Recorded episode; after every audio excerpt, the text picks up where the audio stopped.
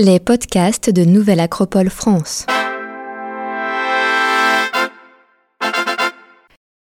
Fille du Nil, femme et société dans l'ancienne Égypte. Laura Winkler, cofondatrice de Nouvelle Acropole en France. Exergue. On n'apprend pas à connaître le cœur d'une femme, pas plus que quiconque ne connaît le ciel. Proverbe égyptien. Chapeau. Gardienne du mystère, faiseuse de liens, porteuse de vie, la femme de l'Égypte pharaonique a porté haut le message de la plus belle spiritualité. Texte. Une excellente exposition, Femme du Nil, présentant plus de 300 objets en provenance de 17 musées du monde, a rendu hommage aux femmes en Égypte, à Madrid, en 2022. Cette riche exposition est organisée en cinq sections richement illustrées et avec des apports pédagogiques innovants. Le rôle de la femme dans la société, femme royale, déesse et temple, de la mort à l'éternité, égyptomanie. La dernière section est un clin d'œil au regard passionné mais aussi déformé de la mode égyptienne déclenchée à partir de l'expédition d'Égypte de Bonaparte et qui s'est prolongée et augmentée avec les diverses fouilles du XIXe siècle pour atteindre peut-être son apogée autour de la découverte du tombeau de Toutankhamon au début du XXe siècle. Le rôle de la femme dans la société.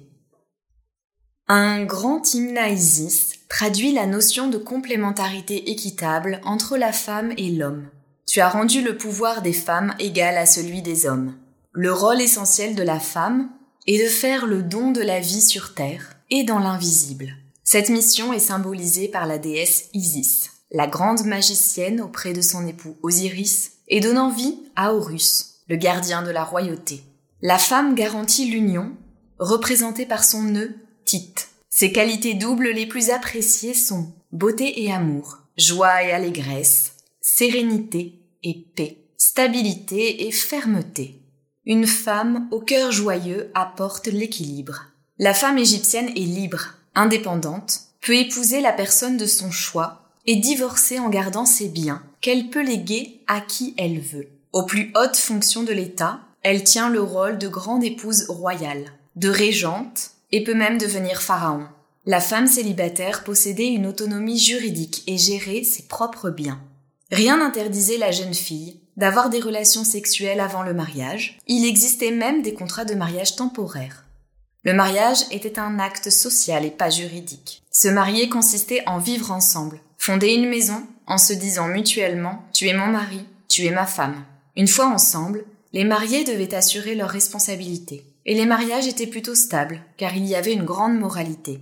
Néanmoins, des dispositions juridiques pouvaient être prises pour assurer la subsistance de la femme en cas de malheur, veuvage ou divorce. La femme mariée gardait son nom, qui faisait partie de son identité, et lui permettait de franchir l'épreuve de la mort. Comme dame de la maison, son rôle essentiel était de gérer la maison et s'occuper de l'éducation des enfants, desquels elle doit ouvrir les oreilles, les vivantes, pour leur transmettre les enseignements des sages. On attendait de la maîtresse de maison qu'elle fût active, compétente et généreuse, capable de venir au secours de quelqu'un dans la détresse, de donner du pain à un affamé ou de vêtir celui qui allait nu, garante de la santé et de l'hygiène, et gestionnaire du domaine. Hérodote constate la différence avec la femme grecque, car la femme égyptienne est indépendante, avec d'importantes capacités d'action juridique, sociale et économique. Les tâches féminines, au-delà des fonctions à la campagne où le travail féminin complète celui de l'homme, pouvaient être très variées.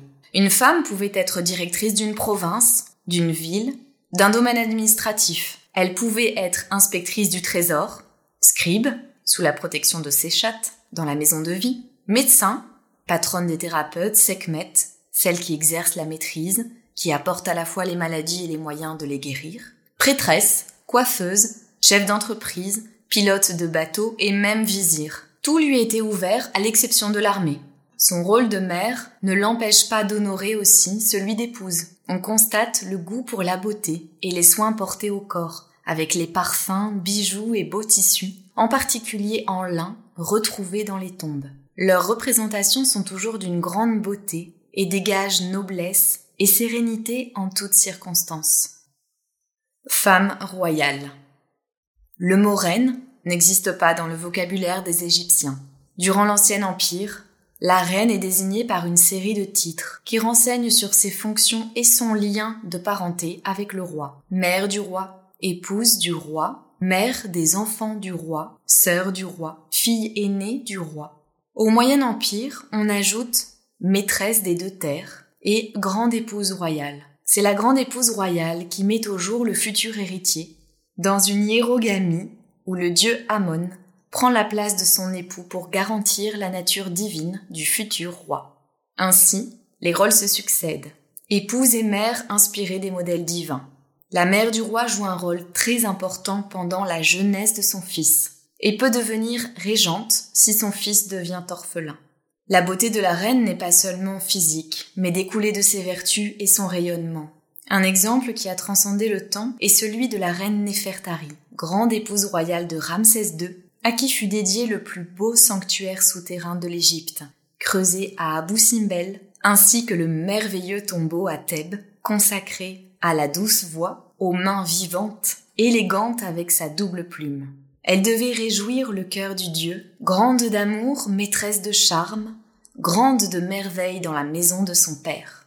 Les grandes épouses royales ont joué un rôle politique de conseil auprès du roi, ce qui leur permettait de devenir régentes ou tutrices. Dans certains cas, elles deviendront pharaons depuis l'Ancien Empire jusqu'à l'époque ptolémaïque, comme pour Nitocris, Néphérou-Sobek, Taousert, Hatshepsut, Cléopâtre VII. Les reines prêtresses étaient en quelque sorte les incarnations de la déesse Mout, épouse du dieu Amon. Elles contribuaient par les cérémonies traditionnelles à maintenir l'ordre universel. Sous la facette religieuse, elle accompagne le pharaon dans les célébrations et les rites, comme le lever du soleil, symbolisant la victoire de Ra sur les ténèbres, représentée par le serpent Apophis, ou la crue du Nil, marquant le nouvel an. Seul, le pharaon ne pouvait assurer l'ordre du monde. Il lui fallait sa contrepartie féminine. Tout pharaon devait avoir une grande épouse royale. Par contre, mystère du féminin, la femme pharaon pouvait gouverner seule. D'autres prêtresses royales étaient les divines adoratrices d'Amon, filles des pharaons ou dames de la noblesse, qui assumeront un rôle essentiel dans l'administration des temples thébains, notamment à la basse époque. Déesses et temples. Toutes les actions réalisées dans le monde humain ont leur modèle dans le monde céleste. Les archétypes sont symbolisés par de nombreuses déesses que les femmes incarnent dans le monde terrestre. La religion assurer un lien étroit avec les cycles de la nature et le rythme de l'année, marqué par la crue du Nil, qui délimitait le calendrier et ses rites. Le lien avec les dieux se réalisait dans les temples, et les prêtresses avaient des fonctions complémentaires à celles des prêtres. La figure d'Isis prit une place prépondérante avec le temps. Elle affirme la puissance et pérennité de la vie dans tous les plans de l'existence. Elle incarne la puissance vitale de l'amour, l'amour pour son mari Osiris, comme parèdre et épouse, l'amour pour son fils Horus, comme mère. L'amour lui confère la magie créatrice de la vie, comme fécondité, naissance ou renaissance et guérison, transformation, mais aussi le pouvoir de protection contre tous les maux. Cette figure éclipsa toutes les autres divinités avec le temps.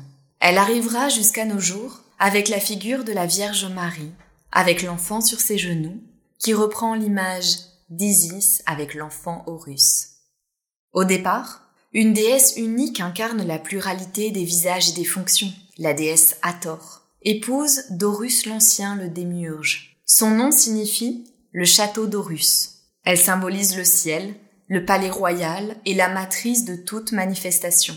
Représentée par une colonne quadriface, comme à Dendera, elle porte en elle tous les visages de la féminité la mère, l'épouse, la maîtresse, la fille du Dieu.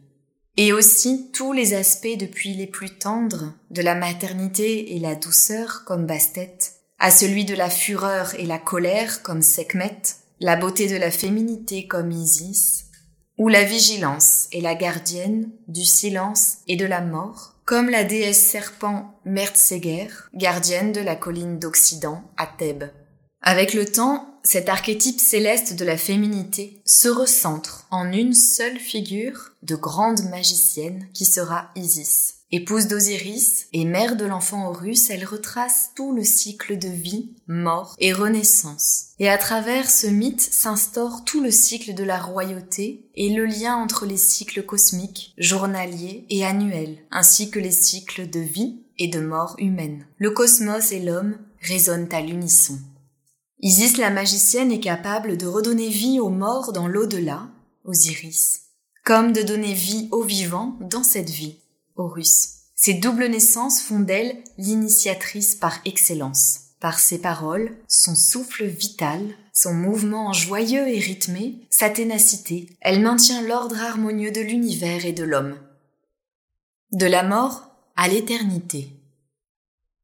L'utérus maternel, l'obscurité nourricière, l'indéfinition du monde aquatique et la naissance à la lumière. L'expérience de l'accouchement et de la naissance passe par une série d'images que ceux qui sont nés de femmes portons dans notre mémoire inconsciente et dans la rétine. Le moment traumatisant de l'exposition à la lumière du jour pour la première fois, qui donne l'expression donner la lumière, est une bonne illustration. Il implique une expérience unique dans le temps et au commencement de la vie telle que nous la connaissons, nous, les êtres humains. Il n'est pas étonnant que lorsqu'un mortel affronte ce qui le définit, la mort, ce moment soit celui dont il se rappelle et qu'il cherche à répéter. L'idée que le dépassement du traumatisme de la fin de l'existence terrestre passe forcément par une expérience nouvelle, première du retour à la vie et à la lumière, est centrale dans la religion égyptienne et est en rapport avec les aspects matériels du monde funéraire. La colline occidentale de Thèbes est inondée chaque jour de la lumière solaire renaissante, qui évoque ce réveil des âmes à l'aube comme l'enseigne le livre des morts égyptiens dont le titre original était le livre de la sortie à la lumière du jour. Les Égyptiens aimaient la vie et ils souhaitaient prolonger l'existence terrestre dans le règne d'Osiris, dans le monde de l'au-delà. Une fois réalisé le voyage à travers une géographie de l'au-delà très bien décrite dans les textes, on arrive à la salle de la balance pour célébrer le rite de la psychostasie, la pesée de l'âme. Le but de tout Égyptien et Égyptienne était de devenir un Mahat Keru, juste de voix, un être illuminé pouvant vivre dans le royaume d'Osiris avec le cœur en paix, ayant agi de son vivant avec justesse et harmonie.